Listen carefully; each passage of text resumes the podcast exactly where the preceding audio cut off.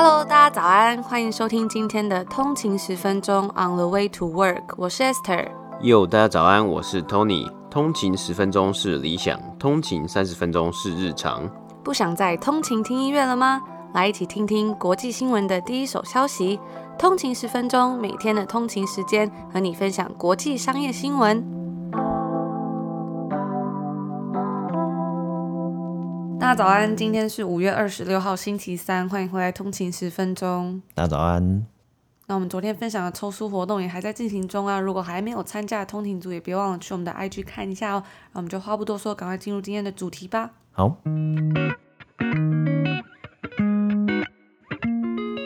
今天是北美时间的五月二十五号星期二。那今天晚上我们看到今天的美股三大指数呢，道琼工业指数是下跌了八十一点，跌幅是零点二四个百分比，来到三万四千三百一十二点。S M P 五百呢，标普五百指数是下跌了八点九二点，跌幅是零点二一个百分比。来到四千一百八十八点，纳斯达克指数呢是下跌了四点，跌幅是零点零三个百分比，来到一万三千六百五十七点。那我们看到今天的美股三大指数啊，其实整天的开盘呢是开高走低的。标普五百呢主要是被能源类股所拉低，而大型科技股呢，苹果和 Netflix 今天的股价也是有开高走低的状况。那今天在标普五百指数之中啊，表现优异的啊，包括航空以及邮轮类股，United Airlines 收盘上涨了一点五个百分比，来到五十六块美金；Norwegian Cruise Line 呢收盘上涨了三点五个百分比，来到三十一块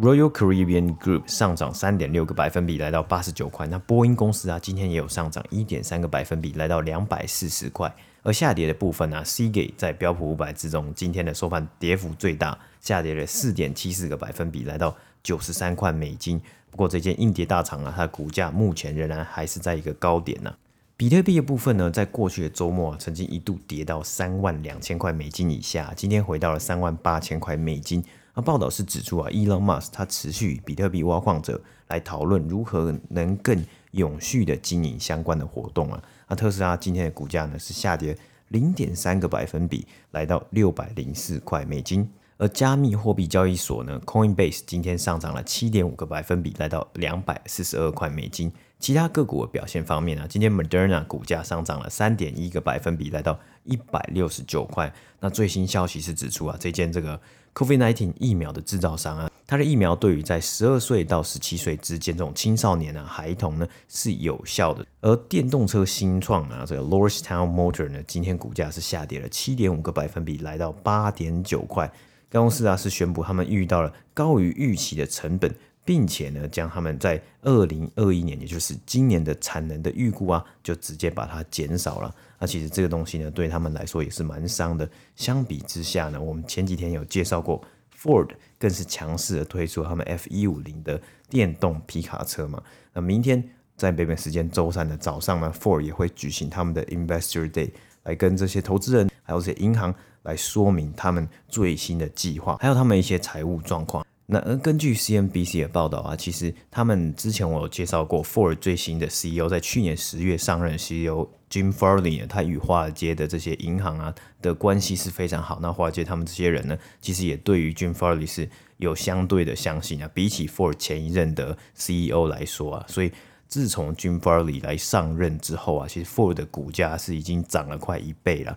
从去年我们看到大概五六块美金，到进入到二零二一年呢、啊，这个股价都维持在十块以上啊。今天应该是在十二块左右啊。那也是非常期待 Ford 之后会有什么样的策略，还有什么样的方向啊。其实 Jim Farley 也有透露到啊，像 F 一五零电动皮卡车，它的订单呢也已经超过大概两万台了。那在经济数据部分啊，美国的房价在今年三月截止的十二个月之中啊，上升了十三点二个百分比啊。三月的房价增长，也是自从二零零五年以来新高啊。根据美国商务部表示啊，四月的新屋成交价呢，中位数是在三十七万两千四百块，较去年同期成长了二十个百分比，也是自从一九八八年以来最强劲的年增长。而根据 National Association of Realtors 上周表示啊，四月的中古屋销售中位数也是成长了十九点一个百分比，来到三十四万一千六百块。那今天美国十年期公债的部分呢、啊，公债殖利率呢是下降到一点五六三个百分比。那以上呢就是今天美股三大指数的播报。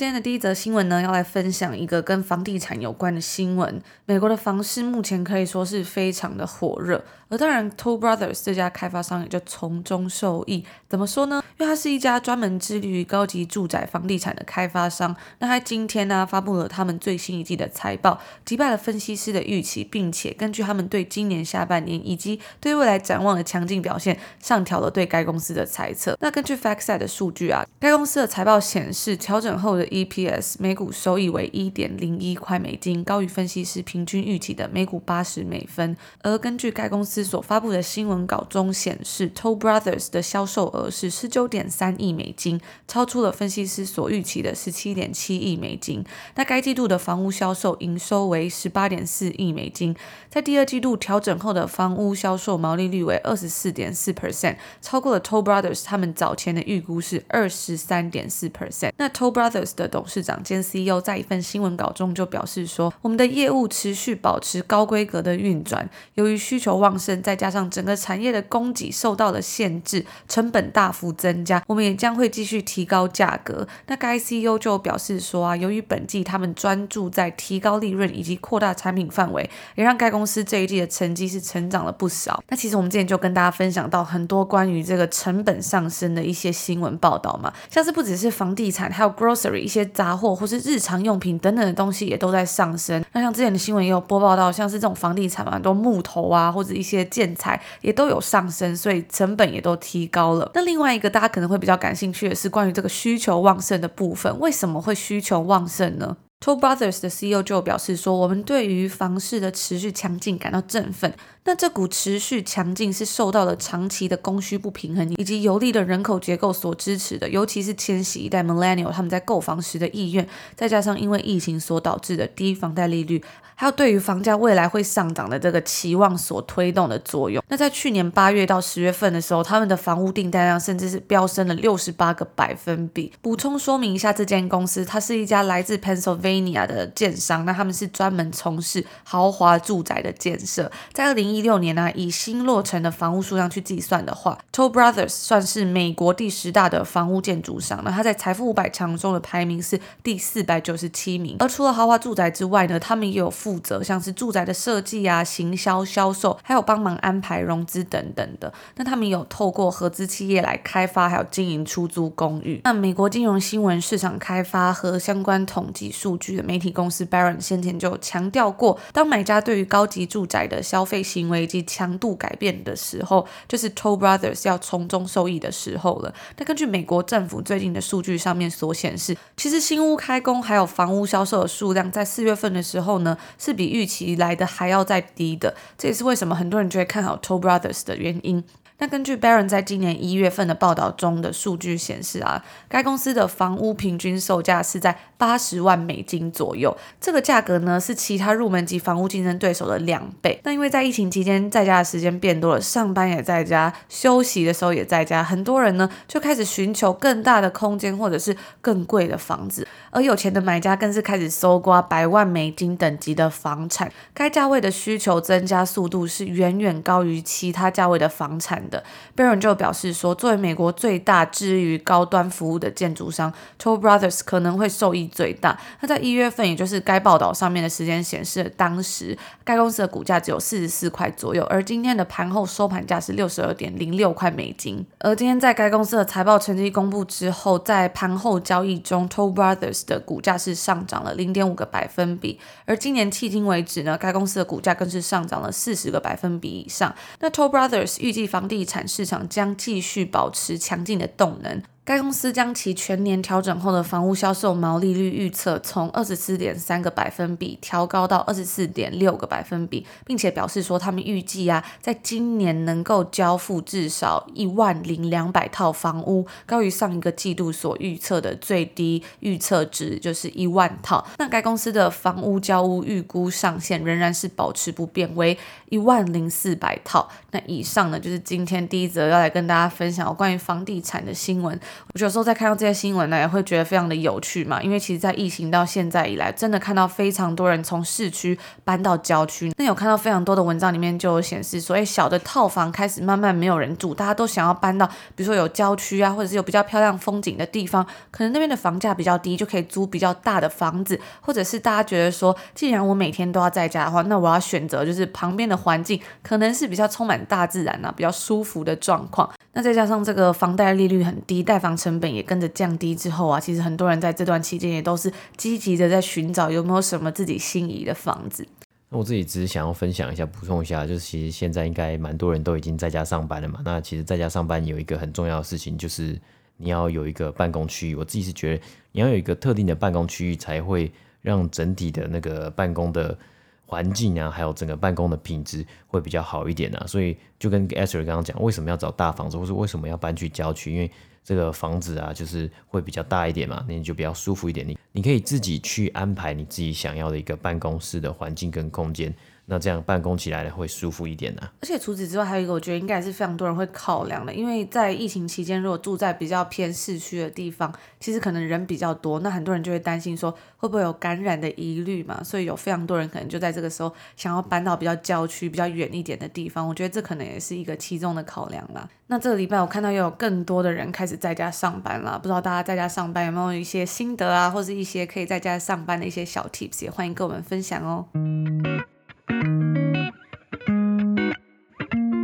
那今天要分享第二则新闻呢，我们要来讲 Amazon 亚马逊。那其实今天的 Amazon 呢，有好几个小的新闻啊。首先呢，我们来看到 Amazon Prime Day 又要来啦。往年呢都会定在七月嘛，那去年因为疫情的关系延到了十月来举办。今年呢，这个两天的超级大促销活动啊，预计会在六月举行啊，所以我就觉得。哎，好像还蛮快的，因为去年十月我们才刚播报过这个 Prime Day 的相关新闻，没想到差不多半年，超过半年的时间呢，然后 Amazon 的 Prime Day 又要来了。今年是预定在就六月嘛，Prime Day 到目前为止啊，就演变到现在，其实已经算是一年一度的购物盛会啊。它的这个效力啊，还有这个成效啊，其实应该就是跟每年呢、啊，像 Back to School 啊，或是 Black Friday 啊，黑色星期五啊，还有这样子圣诞节的这种 Boxing Day。的这种感觉是一模一样啊。那 Amazon 呢是表示有超过一百万件的品相会有打折啊。那根据 CNBC 上面分析师是表示说，其实基本上就是这个感觉，就是每个人想要买的东西啊，都会在这个范围之中。所以你在上面呢，其实你一定会挑到一件你可能想买很久的东西啊。比如说过往打折的商品啊，有像是压力锅啊、Amazon 的声控音响 Echo Dot 啊，或是电视啊。或是家具啊，还有一些其他的用具等等的。而根据外媒预估是显示啊，去年 Amazon Prime Day 呢，两天就达成营业额超过一百亿美金啊，也让这个活动成为每年固定的购物节日嘛。那为什么呢？因为如此庞大的促销啊，也吸引了要超过三百五十间其他的零售商加入一起打折。我记得我们去年的时候其实有报道过，就是因为 Amazon 把 Prime Day 设在十月，所以像是其他的零售商啊，Target。沃尔玛他们自己也有推出自己的折扣，那时间呢，就是跟 Amazon 一起定在同一个时间，你打折我也要打折的概念呢。那这个加入零售商的数量的年增率较二零一九年呢上升了十七个百分比啊，所以预计可能今年我们也会看到更多零售商一起来加入来打这场折扣战呢。而且根据外媒指出啊，今年的 Prime Day 呢。可能也会给一些非必需性产品的零售商一个机会啊，毕竟很多厂商和店家他们都还没有从去年的这个疫情还有关店的禁令之中走出来啊，很多的东西都还会有多余的库存。那这一次的折扣呢，会是一个很好的机会去消化这些库存呢。加上今年预计秋天呢，美国很多学校会开始恢复实体课程。重新回到学校啊，一定会跟过去一年在家使用 Zoom 视讯上课需要的东西会非常的不一样。也趁机从六月就开始打响了 Back to School 折扣季，加上很多人呢、可能会非常怀念在疫情之前的时光啊，因此这一次的 Prime Day 也会是对于零售商以及对于一些要重新回到学校，不仅是一些小学生啊，甚至是到大学生，大家呢都可能会有机会来疯狂的抢购一些实体课程会需要的东西。那我们之前其实也有分享过。Back to School 这个折扣季啊，算是一个呃，有的人会觉得算是一个非常呃，就是制造出来的一个折扣季。为什么你每年都要买新的衣服、新的背包、新的裤子，还有新的水彩笔啊、新的文具等等的？那其实这里真的是在北美市场啊，真的都会有这样子的东西嘛？就是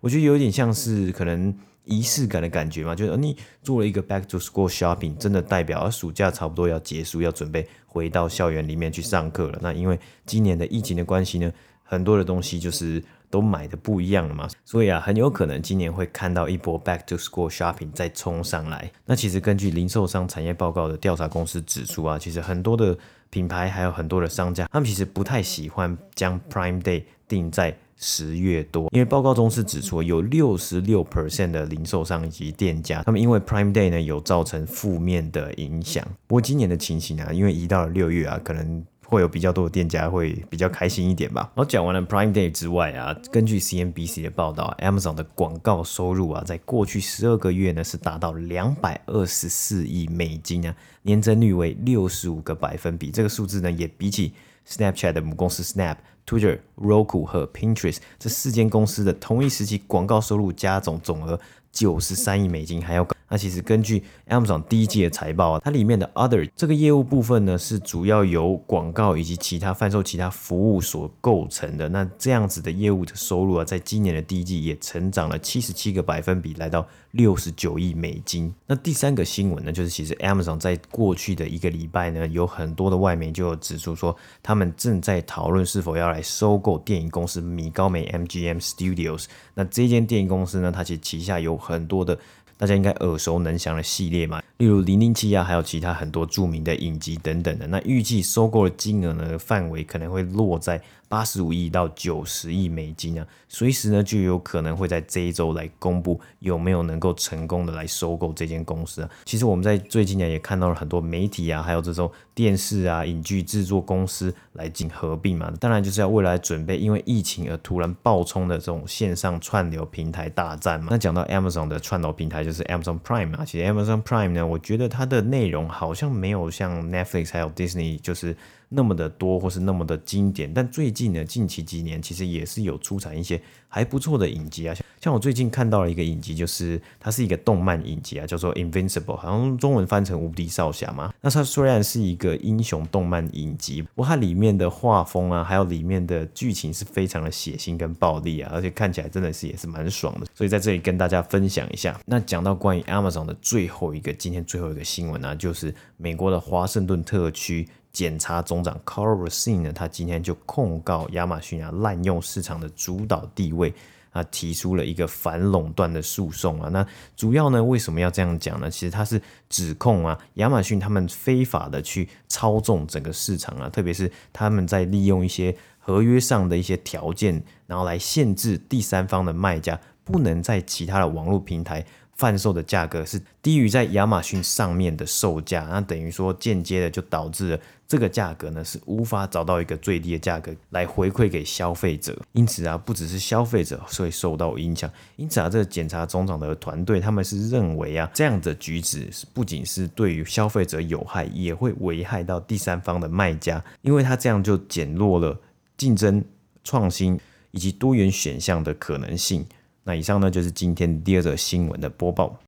那以上呢，就是我们今天所要跟大家分享的新闻啦。也希望可以陪伴大家，无论是需要在家上班啊，或者是还是需要出门通勤的路上，都有我们的陪伴，然后我们一起加油。那我们就一样是祝福大家有一个美好的一天，然后我们明天见。明天见，拜拜。拜拜。